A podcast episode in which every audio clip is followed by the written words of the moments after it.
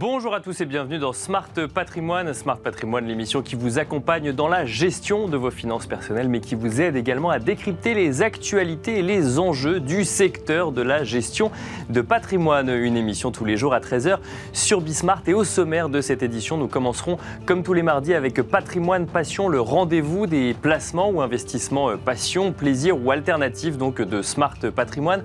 En l'occurrence, nous nous poserons euh, la question euh, de revenus locatifs de savoir si on peut tirer des revenus locatifs suite à l'achat d'une voiture, une thématique en lien avec les nouveaux usages permis par le digital et notamment l'utilisation de plateformes de location entre particuliers, euh, un sujet que nous évoquerons avec Johan Lopez, le fondateur de la newsletter Snowball. Nous enchaînerons ensuite avec Enjeu patrimoine, euh, Enjeu patrimoine où nous euh, recevrons Julien Serraki, le président de la CNCGP. Nous verrons avec lui quelles sont les propositions de la CNCGP pour la présidentielle, ce qui nous permettra euh, par la même occasion de revenir sur certaines propositions des candidats, mais surtout de se poser la question de ce qui fonctionne et ce qui pourrait, ce qu'il faudrait potentiellement faire évoluer dans notre système actuel de la gestion de patrimoine qui comprend évidemment du juridique, du réglementaire, mais aussi évidemment du fiscal. Bienvenue à vous tous qui nous rejoignez. Smart Patrimoine, c'est parti. Et nous commençons donc, comme tous les mardis, avec Patrimoine Passion, le rendez-vous investissement passion, euh, plaisir ou alternative de Smart Patrimoine. Avec l'avènement des plateformes en ligne, vous avez sûrement déjà acheté euh, en ligne entre particuliers, vendu entre particuliers, et sûrement loué ou mis en location un appartement ou une voiture entre particuliers. Alors si l'idée d'acheter un appartement et d'en tirer euh, des revenus locatifs est un réflexe de tous ceux qui veulent générer des rendements dans un investissement globalement sûr, l'initiative est moins connue en ce qui concerne les voitures et pourtant le concept est assez similaire. Je vous propose d'en discuter avec Johan Lopez, Chief Snow Officer chez Snowball. Bonjour Johan Lopez. Bonjour. Alors Chief Snow Officer, c'est un, nom que vous vous êtes donné en lien avec le nom de votre newsletter, Snowball. Alors Snowball, c'est une newsletter euh, dédiée à l'investissement avec un, angle un petit peu original, hein, si je puis dire, qui traite de l'investissement de manière euh, décalée mais surtout moderne. Il y a beaucoup de sujets en lien avec les crypto-monnaies par exemple. 25 000 personnes abonnées, ça c'est pour Snowball. Vous avez écrit un livre également L'effet Snowball ou comment investir avec intelligence, ce livre qu'on voit apparaître à l'écran. Vous êtes déjà venu le présenter en plateau. Et euh, il y a un passage que je trouvais intéressant et sur lequel je voulais revenir avec vous, c'est que vous avez tout un chapitre sur les investissements alternatifs. Et euh, dans ces investissements alternatifs, on en retrouve qu'on voit régulièrement, investir dans des startups ou euh, choisir effectivement des voitures de collection ou autres. Et là, vous parlez d'acheter des véhicules pour les mettre en location. c'est la première fois que j'entends parler de ça. D'où vous est venue l'idée euh, Johan, Lopez Alors l'idée, elle est venue d'un ami qui louait son camion parce qu'il s'en servait pas tous les jours à Paris. Et un jour, euh, je sais pas, j'ai reçu un mail de Boursorama qui me disait euh, emprunter 10 000 euros à 0,95 et je me suis dit ah c'est qu'est-ce que je pourrais faire avec cet argent pour investir facilement Et je me suis dit pourquoi pas acheter euh, un ou deux véhicules. Et c'est là en fait où j'ai commencé à tester euh, moi-même en fait cette solution. Et euh, voilà, à Paris, c'était à Ivry à l'époque. Et, et, donc, l'idée, c'est comme pour un investissement locatif dans un appartement, c'est qu'on achète en fait une, une, voiture et ensuite on utilise une plateforme de business en location pour la louer en fait à l'année sans l'utiliser, exactement comme un investissement locatif dans le cas d'un appartement ou d'une maison. Ouais, exactement. En plus, ce qui est avantageux aujourd'hui, c'est que toutes ces plateformes permettent d'installer des boîtiers qui en fait rendent la location automatique. On n'a plus besoin de donner les clés, signer les papiers, etc. Donc on prend des photos, enfin le locataire prend les photos. Tout est automatisé, il faut juste s'en occuper de temps en temps, mais euh, voilà, c'est relativement simple et euh, passif. D'accord. Mais euh, ça demande quand même un petit peu d'effort, mais beaucoup moins qu'à l'époque. Alors, il y, a beaucoup de questions que ça pose sur les modèles de voitures, sur l'entretien ou autre, mais peut-être la première question, c'est si on reste d'un point de vue investisseur, euh, le rendement et le risque associé sur ce type d'investissement. Peut-être le rendement pour commencer. Du coup, euh, on achète une voiture. alors, il y, a différents, il y a un grands écarts de prix hein, finalement entre les, les prix d'achat d'une voiture, mais ensuite, quel rendement on peut en tirer? Bah, on peut donner un exemple. Euh, moi, mon exemple personnel, par exemple, j'avais acheté deux véhicules, euh, deux fourgonnettes de la Poste à l'époque à 7 000 euros chacune, donc 14 000 euros, qui rapportaient entre 1000 et 1500 parce qu'il y a une saisonnalité évidemment, des déménagements et tout ça.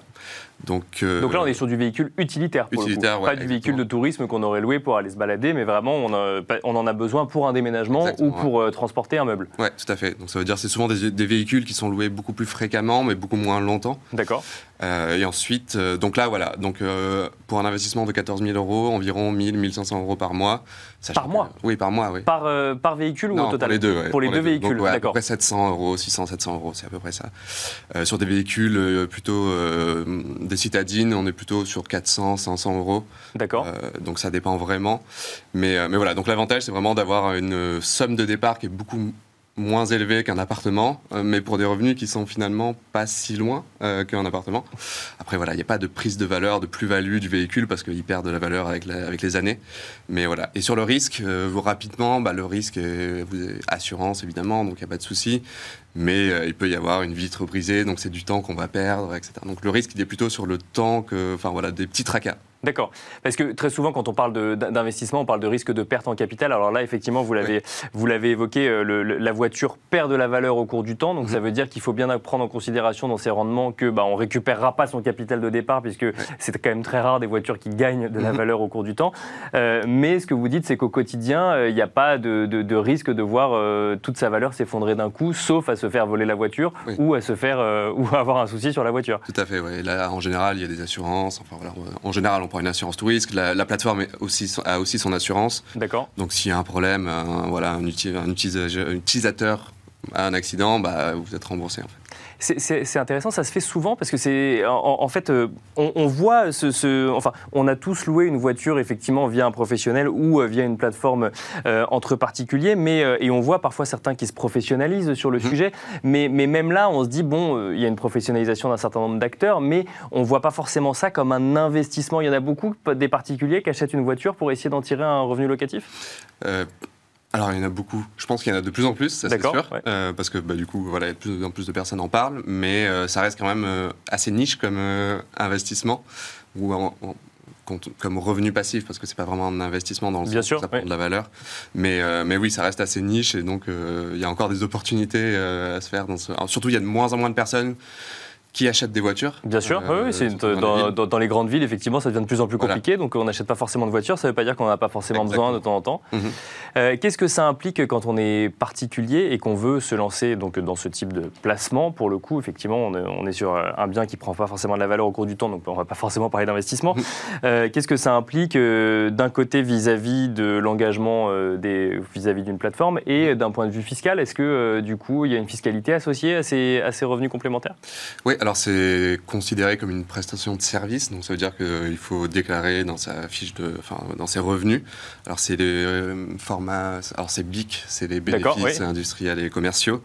Euh, donc en gros, il y a deux régimes, mais bon, pour simplifier, euh, si c'est moins de 70 000 euros par an, on peut voilà, déduire 50% de, du total comme des charges, et ensuite, bah, voilà, on est imposé par rapport à son taux d'imposition classique.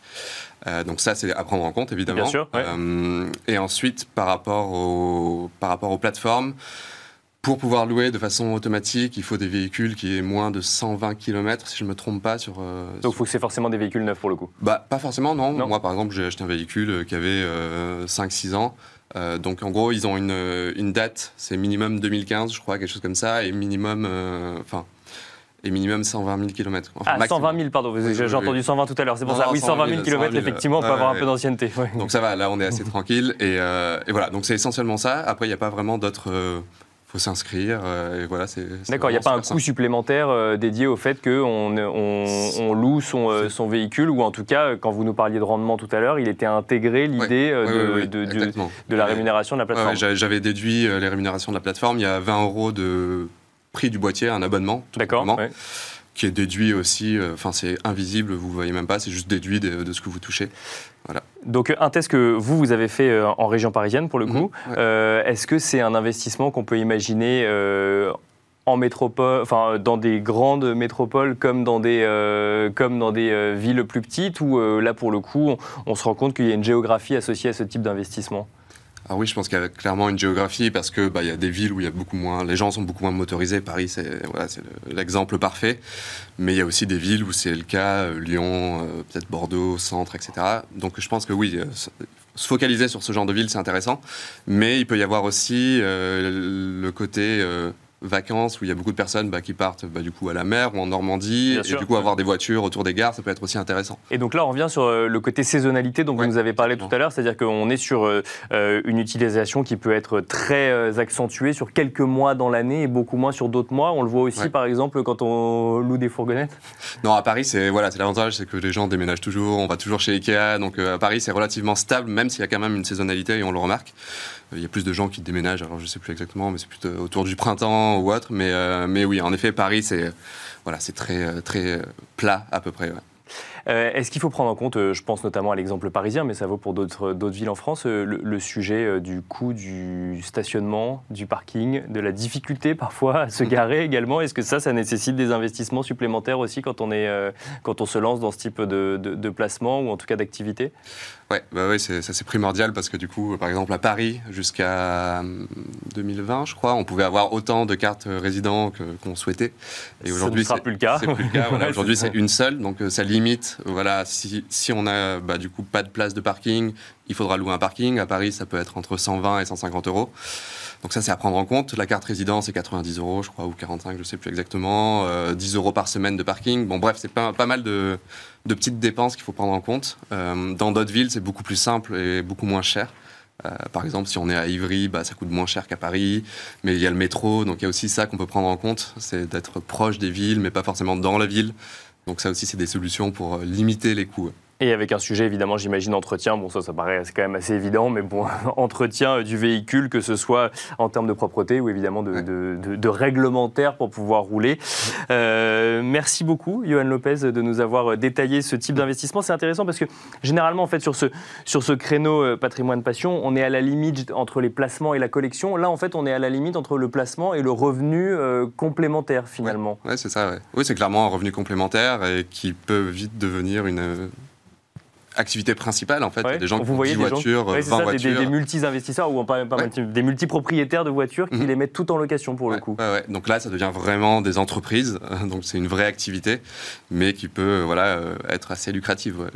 Sauf que, effectivement, là, pour le coup, si on devient une vraie entreprise, il y a un sujet fiscal à prendre en compte et on n'est plus forcément un particulier, on devient un professionnel loueur de voitures, mais euh, avec euh, des mécanismes différents de ce qu'on peut voir mhm. euh, de manière plus traditionnelle. Merci, Johan Lopez. Je rappelle donc que vous êtes Chief Snow Officer au sein de la newsletter Snowball. Merci de nous avoir détaillé un petit peu cette idée de tirer des revenus locatifs suite à l'achat d'un ou plusieurs véhicules. Et quant à nous, on se retrouve tout de suite dans Enjeu patrimoine. Et nous enchaînons à présent avec Enjeu patrimoine. Euh, dans ce contexte de campagne présidentielle et à quelques semaines du premier tour, nous avons le plaisir de recevoir sur le plateau de Smart Patrimoine Julien Serraki, le président de la CNCGP, Chambre nationale des conseils en gestion de patrimoine. Bonjour Julien Serraki. Bonjour. Bienvenue sur le plateau de, de, Smart Patrimoine. On va essayer de comprendre ensemble quelles sont les propositions de la CNCGP euh, pour la présidentielle. Et alors, je vous propose de commencer tout de suite par le sujet en lien avec la succession, la transmission, l'héritage. Pourquoi? Parce que c'est un sujet qui a été adressé par tous euh, les candidats à la présidentielle. Alors on ne revient pas forcément sur l'historique. Il y a eu effectivement un, rapport du Conseil d'analyse économique qui s'est attaqué au système actuel. Donc tous les candidats se sont dit qu'il fallait qu'ils aient au moins une proposition sur le sujet. Certains pour protéger euh, la transmission, d'autres pour au contraire euh, taxer un petit peu plus. Comment est-ce que vous, au sein de la CNCGP, vous voyez cette volonté de réformer plus ou moins grandement le système de transmission et de succession en France? C'est vrai qu'on n'a jamais entendu autant parler de succession lors d'une élection présidentielle. Enfin, moi, j'ai pas le souvenir que chaque candidat soit prononcé comme ça sur différentes euh, euh, propositions pour changer, améliorer, diminuer, augmenter tout on en a dans tous les oui, bien sûr. Hein. Alors que euh, la part de gens qui, qui, qui, payent finalement des droits de succession en France est assez faible comparée à la population française. C'est très faible, c'est 15%. Il n'y a que 15% des Français qui payent des successions, mais quasiment 100% des Français s'intéressent au sujet, parce que c'est un sujet extrêmement symbolique. Bien sûr. C'est l'impôt de la Révolution française, hein, les, les, droits de succession. Et juste, je le rappelle euh, euh, très rapidement, quand euh, les droits de succession étaient inventés par les révolutionnaires, qui n'étaient pas des gens particulièrement conservateurs quand même, Bien sûr, oui. ils ont estimé que le bon taux serait un taux de 1%. D'accord, oui. on en est loin. Je rappelle qu'on est aujourd'hui jusqu'à 45%, donc on en est loin. Alors nous, on a des propositions là-dessus qui sont très simples, euh, euh, euh, qui sont de dire, mais finalement, plutôt que de dire augmentons les abattements, diminuons les abattements, tout ça c'est du technique. La question est de dire, mais qu'est-ce qu'on recherche?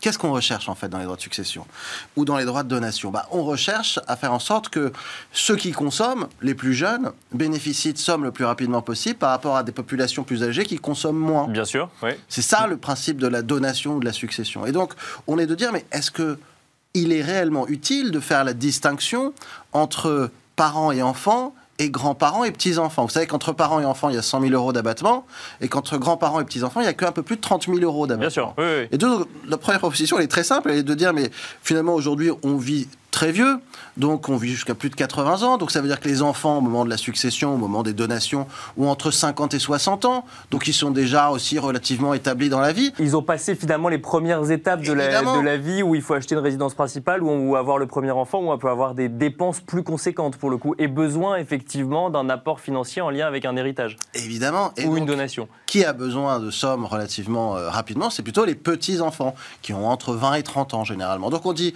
alignons les abattements entre parents et enfants avec ceux entre grands-parents et petits-enfants. Donc si c'est 100 000 euros entre parents et enfants, alors ça passera peut-être à 200 000 en fonction du, du, prochain ou de la prochaine présidente de la République, mais alignons les deux. Si c'est 100 000 euros entre parents et enfants, faisons 100 000 euros entre grands-parents et petits-enfants. Donc voilà, quelque chose de très simple parce que ça alimente l'économie aussi, il ne faut pas se cacher ça, hein. ça alimente l'économie parce que ces petits-enfants, ils vont utiliser euh, cette somme, ils ne vont pas la laisser sur leur compte bancaire ou sur leur livret A. Bien sûr, euh, ils, vont, évidemment dans l'économie réelle. Soit l'investir dans l'immobilier, soit l'investir parce qu'ils consomment. Donc ça, c'est la première proposition, on aligne parents, enfants et grands-parents. Et ça, aujourd'hui, ça n'existe pas. La seule chose qui existe, c'est de renoncer à un héritage quand on est enfant. Euh, alors, quand je dis enfant, c'est parents d'un côté, mais enfant de l'autre. Ça, ça existe. En revanche, au niveau des donations, effectivement, de son vivant, euh, on peut plus donner à son enfant qu'à ses petits-enfants. C'est ce que c'est Exactement. 100 000 euros qu'on peut donner à chacun, chaque parent peut donner 100 000 euros à chacun de ses enfants, alors que chaque grand-parent ne peut donner qu'un peu plus de 30 000 euros à chacun de ses petits-enfants. Alors ça, c'est votre première proposition sur le sujet succession. Alors succession, ça, ça comprend héritage euh, ou donation de son vivant. Euh, donc on facilite effectivement les dons intergénérationnels. Une autre proposition sur le sujet des, successions, un autre sujet ou problème à régler aujourd'hui dans le système actuel?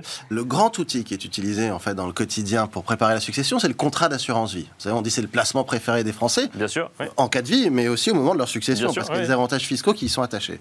Et en, 1991, euh, il y a eu un nouvel article qui a été créé, qui a dit voilà, si vous faites des versements après vos 70 ans, eh ben, euh, la fiscalité sera moins douce au moment de la succession et vous paierez donc plus d'impôts. En tout cas, les bénéficiaires de vos contrats paieront plus d'impôts. Imaginez que depuis 1991, donc il y a 30 ans, bien sûr, euh, euh, imaginez que cet article, il l'a jamais changé. Alors, il faut bien comprendre que 70 ans 1991, c'est pas comme 70 ans aujourd'hui. La, durée de vie s'allonge encore aujourd'hui, bien sûr. Vous allez voir que notre proposition elle a du sens parce qu'on a regardé l'espérance de vie d'une femme entre 91 et aujourd'hui, c'est plus 7 ans, et l'espérance de vie d'un homme, c'est plus 5 ans. D'accord. Euh, non, c'est l'inverse. D'un homme, c'est plus 7 ans, et d'une femme, c'est plus 5 ans. Euh, et donc, on a dit, mais c'est 70 ans, il ne faut pas les laisser figer comme ça, ad vitam aeternam. Finalement, l'esprit de la loi de 91, euh, ces 70 ans-là, c'est l'équivalent de 75 ans aujourd'hui.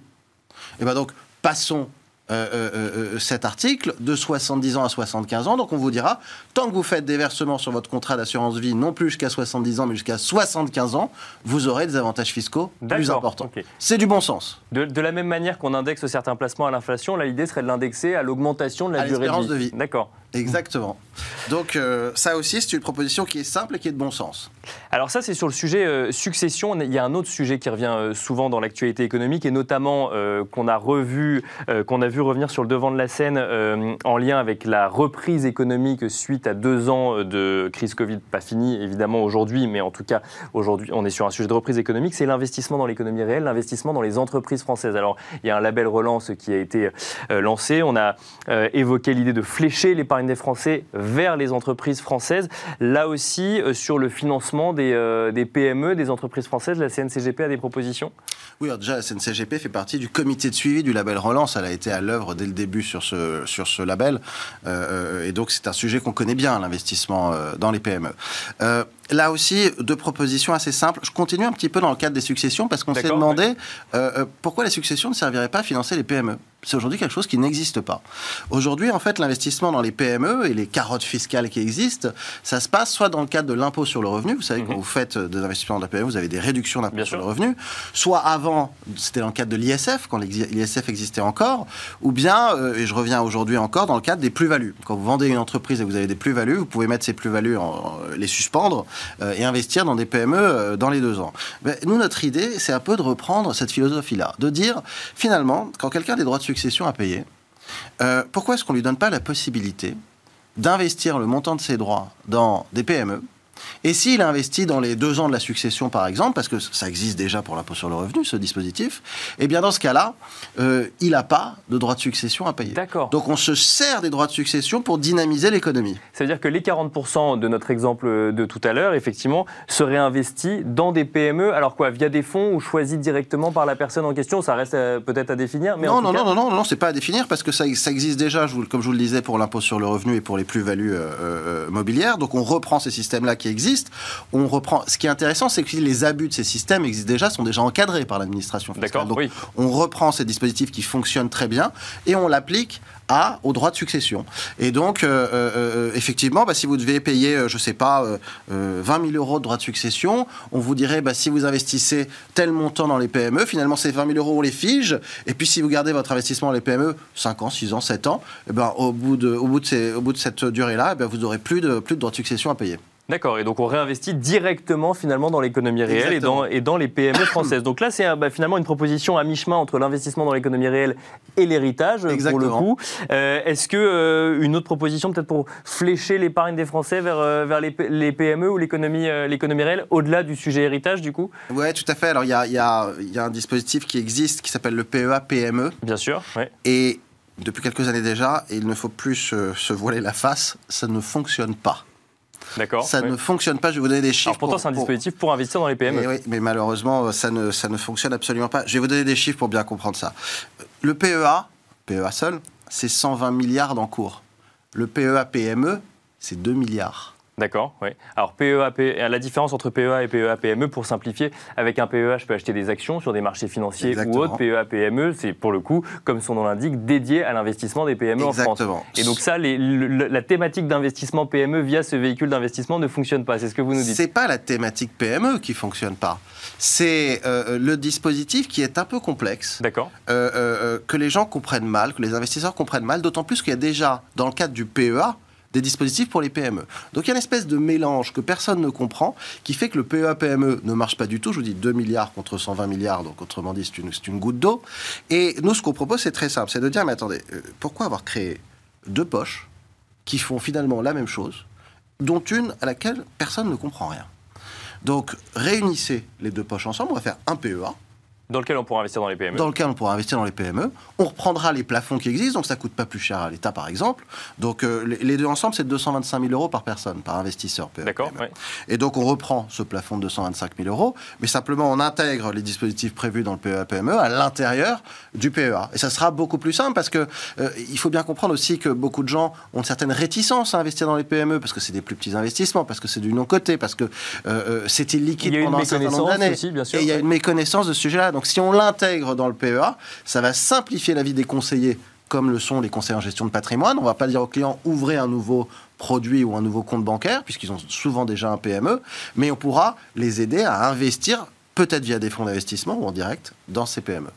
Alors ça, c'est pour euh, l'investissement dans l'économie réelle. Euh, je, continue parce que l'heure tourne. Il y a un sujet qui revient très souvent aussi là dans la campagne présidentielle et d'ailleurs sur toutes les campagnes présidentielles, c'est le sujet de la retraite. Alors l'idée, c'est pas de savoir si vous êtes pour ou non contre la retraite à 60 ans, mais on prépare sa retraite parce qu'on prépare sa fin de vie, en fait, le moment où on ne travaille plus, où, où on va se retrouver progressivement dans une situation de dépendance. Là aussi, la CNCGP a des propositions à faire sur le sujet.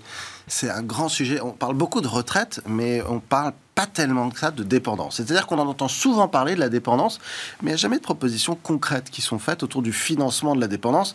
Euh, je pense que c'est un sujet qui touche absolument tous les Français. Euh, euh, chacun a évidemment des parents pour lesquels ils s'inquiètent de savoir s'ils vont être dépendants un jour, de comment on va faire pour financer ça.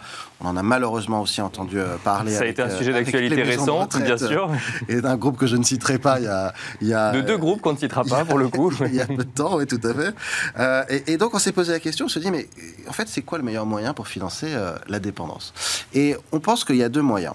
le premier, c'est de dire, mais finalement, on prépare notre retraite. Il existe de systèmes de capitalisation pour la retraite, par exemple pour le PER. Bien sûr. Et on s'est dit, mais euh, c'est quoi le principe? C'est de dire, je cotise ou je fais des investissements et puis ça se déduit de ma base imposable, de mon impôt sur le revenu. Et on s'est dit, mais pourquoi on ne fait pas la même chose pour la, pour la dépendance? Pourquoi est-ce que alors, dans le cadre du PER ou dans le cadre d'autres choses, ça un plan d'épargne dépendance, par exemple Mais pourquoi on n'aurait pas un plan d'épargne dépendance, exactement? Pourquoi on ne dirait pas, bah, finalement, euh, euh, quand je souscris à euh, une, une, assurance contre la dépendance, eh bien, ça va être déductible de mes impôts. Ça existe déjà pour les professions libérales. Hein. D'accord.